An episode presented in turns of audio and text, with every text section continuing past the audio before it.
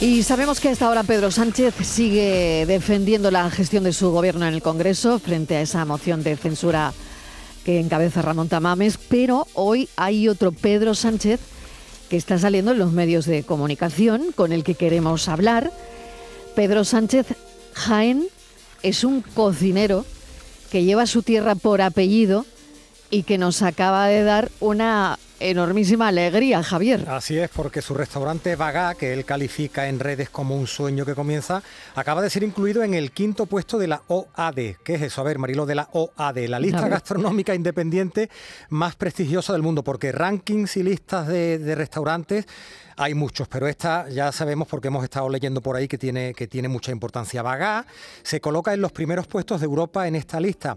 Así que lo tenemos aquí, en Jaén, en Andalucía, luciendo su cocina con, con orgullo, porque nos ha dado una alegría a nosotros, pero imaginamos cómo puede estar él. Y además lo han elegido 6.000 comensales, que son los que votan, junto a tres establecimientos, uno de Dinamarca, uno de Suiza y uno de Suecia y otro de aquí de España, Echevarri. Así que nada, uno de los mejores restaurantes de Europa ahora mismo está aquí en Andalucía, en Jaén. Vamos a felicitar a Pedro Sánchez.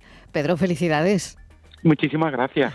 gracias por acompañarnos, un placer. Además es la hora, 3 y 21 de la tarde, ya mucha gente estará acabando su almuerzo, quizás otros empezando, no lo sé, pero eh, madre mía, ¿qué significa todo esto para ti?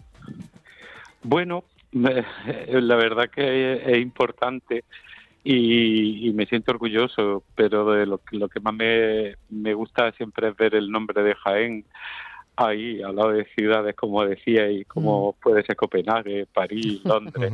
es bonito ver Jaén y que y saber que hay alguien por ahí en rincones del mundo que, que busca Jaén en eh, Google y, y, en el mapa y lo pone en el mapa, ¿no? Mm, claro que sí, porque leía una entrevista tuya el otro día que decía que decías que cada vez viajamos más por motivos gastronómicos. Y es verdad que mm, esto ocurre, ¿no? Y que estamos a, bueno, a nada de la Semana Santa eh, y está claro que la cocina es ahora un reclamo turístico también.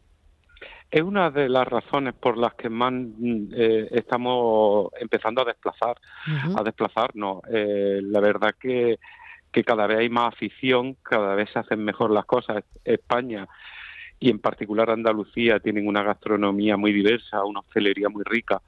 Y, yo creo que, es bonito ponerla en valor y que la gente pueda disfrutarla. Em, Pedro, esto pone a Jaén en el mapa de la gastronomía, lo que estaba comentando Mariloilo y, y lo que tú decías también, ¿no? El, hay un turismo gastronómico sin duda, movido casi siempre por, por la guía Michelin, por la guía Repsol, por, por los restaurantes de 50 Best, de la revista Restaurant Británica, pero este, este premio, este reconocimiento en concreto, ¿qué crees que puede suponer, como tú decías, para, para situar a Jaén en el mapa de otras ciudades importantes? Es muy importante porque al final tiene, eh, eh, no sé, tiene, son muchísimas ventanitas que se van abriendo, como bien dice la Michelin, tiene, puede ser que sea la reina, ¿no? La, de, todas, pero todas son muy importantes, pues luego hay países, por ejemplo la OAD, como antes estabais hablando, eh, tiene mucha importancia en Asia y en, y en el Oriente, en Europa Oriental. Por ejemplo, ahora tengo a, un, a un hombre turco que es un gurú de la gastronomía mundial comiendo aquí en Bagá, que se llama Vedat Milor y, la verdad que está feliz y, sorprende, ¿no? Como la gente se mueve por, por, por querer conocer un restaurante, un sitio, un plato, una comida. Es curioso. Sí, y la recomendación que puede hacer este señor hoy, no sé si es un bloguero, si, si tiene redes sociales, pero lo importante que son las recomendaciones que hacen estas personas, como esos 6.000 comensales, no todos habrán pasado por Bagá, me imagino, o quizás sí, pero que han votado por ti, ¿no? Claro, eh, al final es, una, se hace una media ¿no? de, votaciones.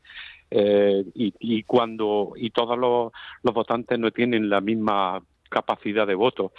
Eh, entiendo que votan 6.000 personas, pero por ejemplo las personas eh, que, más restaurantes visitan al cabo del año son las que tienen más, más importancia. Es como si tuvieran un voto doble.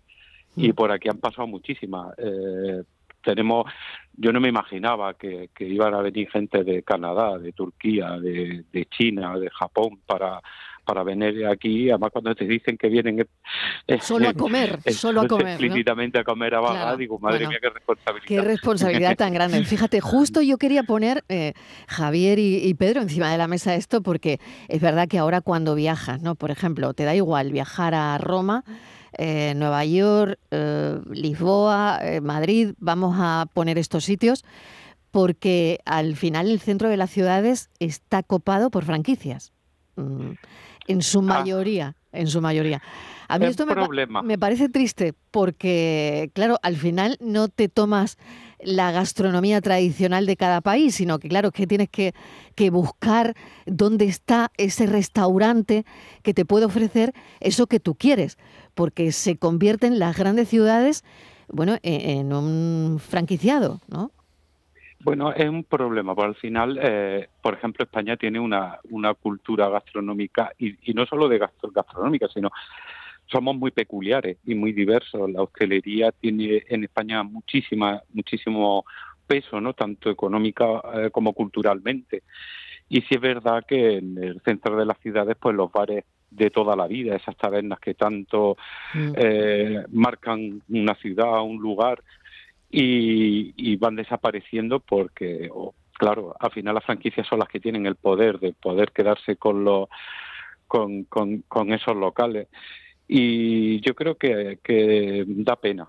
Eh, al final, yo siempre digo, veo, visualizo que cuando voy a una gran ciudad, alguna gran capital, tanto española como europea o a nivel mundial, eh, ya pasó con las tiendas de ropa, que ahora va paseando uno por la Gran Vía de Madrid. Es como si te vas a otro sitio, porque es todo igual. Los, claro, centros son todas las mismas tiendas. Exacto, es todo igual. Mm. Y, y, y, yo creo que, que, hay que cuidar un poco eso, ¿no?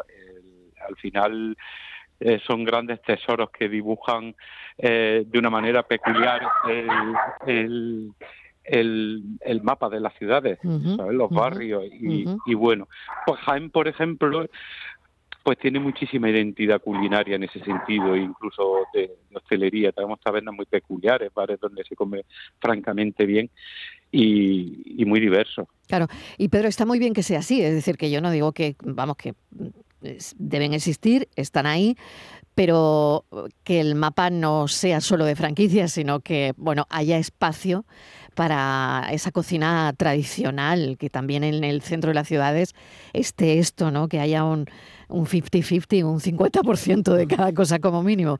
Pero es verdad que las franquicias empiezan a comer todo lo demás, ¿no? Y, de ahí mi, un poco, pues, pues, eso, ¿no? Lo que una siente, ¿no? Cuando, cuando va al centro de las grandes ciudades. ¿Cómo es, Vaga? Explícanos un poquito cómo es Vaga, porque me parece... que se come claro, en Vaga. que se come en Vaga, cómo es Vaga, y, y no es un restaurante muy grande, ¿no? Háblanos.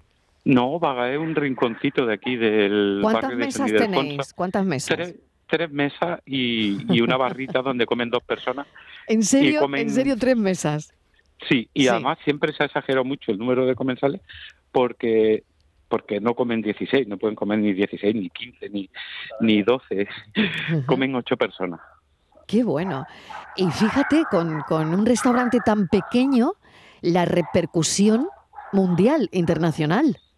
Ella, yo lo puse para estar tranquilo y me ha salido al revés. bueno, y ahora ah, va a haber ampliación. Están ahí los perrillos que los estoy escuchando. el perro quiere su hueso, ¿eh? eh sí, está diciendo que, que, ya, que ya es su hora, ¿no? Tienen hambre. Tienen hambre. Bueno, Javier, no sé si hay alguna cosa más. No, simplemente, eh, ¿hasta dónde llega la lista de, espera ahora para reservar en Bagá después de este reconocimiento, Pedro? Bueno, siempre, casi siempre hemos tenido una lista de espera. Eh, siempre se abren las reservas con dos meses de antelación y para fines de semana, por ejemplo, pues con tres meses de antelación hay que reservar. Mm, bueno, nada. Pues nada, a la cola, pesicola. a la cola, pesicola. enhorabuena, enhorabuena. A la cola, pero bueno, Javier y yo, cuando estemos por, por Jaén, eh, te haremos una visita aunque sea en una esquinilla de la barra. De la barrita. Pedro Sánchez, muchísimas gracias, un saludo y enhorabuena, porque qué importancia tiene pues esto para, mm, para todo, para todo. Si viajamos por motivos gastronómicos, pues mejor que mejor, pero al final es que está ahí la filosofía de, de toda una cocina tradicional de la que se nutren ganaderos, agricultores, ceramistas, porque donde comemos también es importante. En fin, que esta es la cadena y es la cadena que no hay que perder. Un beso enorme, Pedro, gracias. Otro para vosotros, muchísimas gracias.